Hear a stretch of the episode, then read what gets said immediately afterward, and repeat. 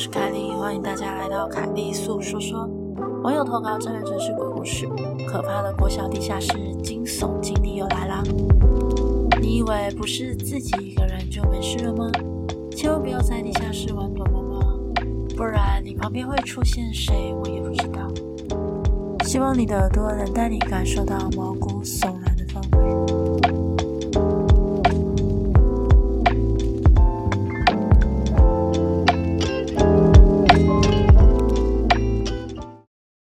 那么故事开始喽。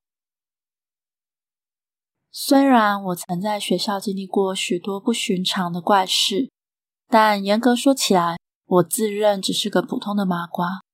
最多就是当有来自异度空间的朋友靠近时，我会起鸡皮疙瘩、耳鸣，严重一点可能会身体发麻。通常我是看不到也听不见的。然而这一次的经验却颠覆了我的认知。我已经不记得当年是小学几年级了，只记得教室是在三楼。当时的我，每当下课或午休，都会找三五好友跟男孩子们一同跑去一楼的户外空间或是地下室打躲避球、玩鬼抓人，完全不在意钟声响起还得爬楼梯回教室。现在仔细想想，当时还真像个小男生啊！除了户外广场，我们也都很喜欢午休偷偷溜去地下室玩耍。这个地下室有一座小型的游乐场，包括了荡秋千跟小型溜滑梯。原本应该是为了学校附设的幼稚园小朋友所搭盖的，但几乎没看过会有幼稚园的小朋友下来玩过。久而久之，这个地下室就变成我们的专属游乐场了。这个地下室总共有三个出入口，整体的平面图看起来像是一个 N 字形。我们通常都只会从同一个逃生门出入。因为沿着楼梯一路往上爬，就能到达我们的教室。地下室的中间有好几个超大型的铁架，上面堆放了各种杂物及软垫。而第三个逃生门则通往另外一座楼梯。而且，由于是 N 字形的，正常从我们这头是看不到那座逃生梯的。跟之前的地下室经验也不同，这个地下室更为的昏暗。基本上，我们下去玩都必须自行开灯。而那一天，我们几个人有男有女，大家在下课的十分钟相约来到地下室玩，玩腻了大白鲨跟鬼抓人。这一次，我们决定来玩躲猫猫。而为了更好的躲藏效果，我们完全没开灯。然而，也许就是这个不开灯的决定，让我遇上了不寒而栗的事情。虽然说地下室大小有限，但面积也足够大了。由于昏暗，又有诸多死角。倒也是一个适合玩躲猫猫的绝佳地点。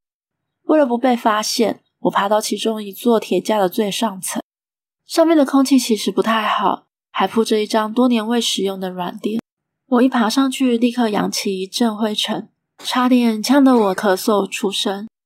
我挥动双手，试图拨散尘埃，迅速地趴在软垫上。正当屏气凝神地注意当轨的人的动向时，突然一双手抓住铁架的边缘。我吓了一跳，居然这么快就被找到了。这时候，从铁架后探出了一张脸，他跟我比了个近身的手势，也快速的爬了上来，并趴在我旁边。此时，我压根没注意这个人是谁，反正大家都玩到乐开花了。我们两个人就这样注视着当鬼的同学数到三十，然后开始找人。这时候，在我身边的那个人突然用手肘推了推我。我转过头去，在黑暗中发现他笑得很开心，我也有默契的无声的笑了。我们躲的地方绝对不会被轻易发现的。果不其然，我感觉过了好久都没有人来找我们，不禁自豪的开心起来。但就在这个时候，上课钟响了。从高处我看见同学们都不甘不愿的结束了这一局的游戏，大家鱼贯的往逃生梯走了过去，准备上楼回教室。我下意识的蹲起身，拍拍身上的灰尘，对还趴在我旁边的同学说：“哎，上课了啦，走吧，下节下课再来玩。”这时候，他悠悠的回了我一句：“好，我等你哦。”在要说出这句话的时候，我已经爬下铁架，奔向逃生口，来不及细想，只怕钟声响完，我来不及回到教室。上楼前，我回过头，发现他还趴在那个架子上。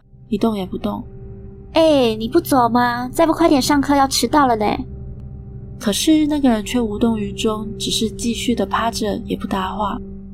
我当下感觉有点奇怪，但我还是没想那么多的往楼上跑去。回到教室坐定位后，我就有点担心刚刚那位同学不知道回到教室了没。但左右张望，心中却浮现一种不知名的违和感。是什么呢？突然，我终于知道哪里不对劲了。教室都坐满了，诶，每组课桌椅都坐满了班上的同学。咦，那个人也回来了吗？话说，刚刚玩躲猫猫趴在我旁边的人是谁啊？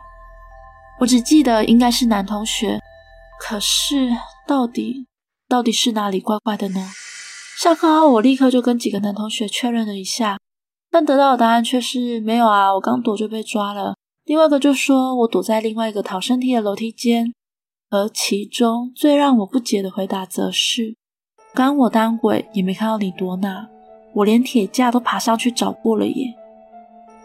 我听完心想，这是什么意思啊？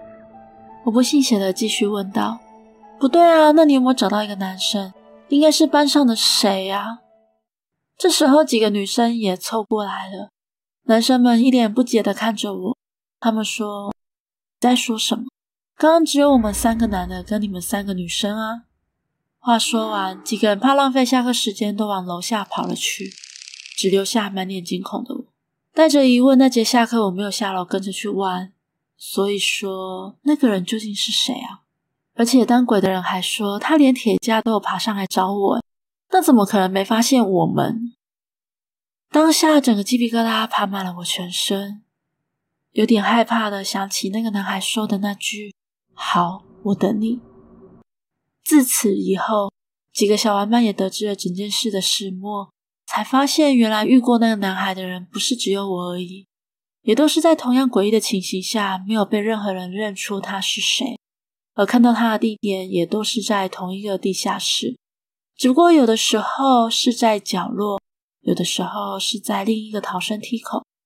其中一个人更是害怕的说：“我有遇过他，哎。”他还当着我的面鬼笑着便消失，天佑这边我差点没吓晕了过去。最后的最后，我们很有默契的不在地下室玩鬼抓人跟躲猫猫了，因为大家都害怕再看到那个说好要等我们一起玩的小男孩。这个经历看似没什么飘点，可我却着实背脊发凉。原来那个世界的著名是碰触得到我们的，而且真的是有触觉的。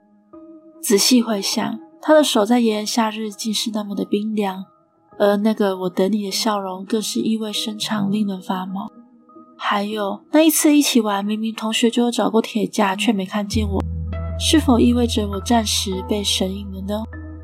是不是再多玩几次，就会有某个人从此从世界上被抹煞了呢？而那个男孩是否还在地下室等着有谁陪他一起玩呢？迄今都已经无从得知了。故事结束喽，今天的节目就到这里喽。欢迎在 First Story 的留言区留言给我，也可以到 YouTube 或是 FB 粉专找我。下次你想听听什么故事呢？我们下次见喽。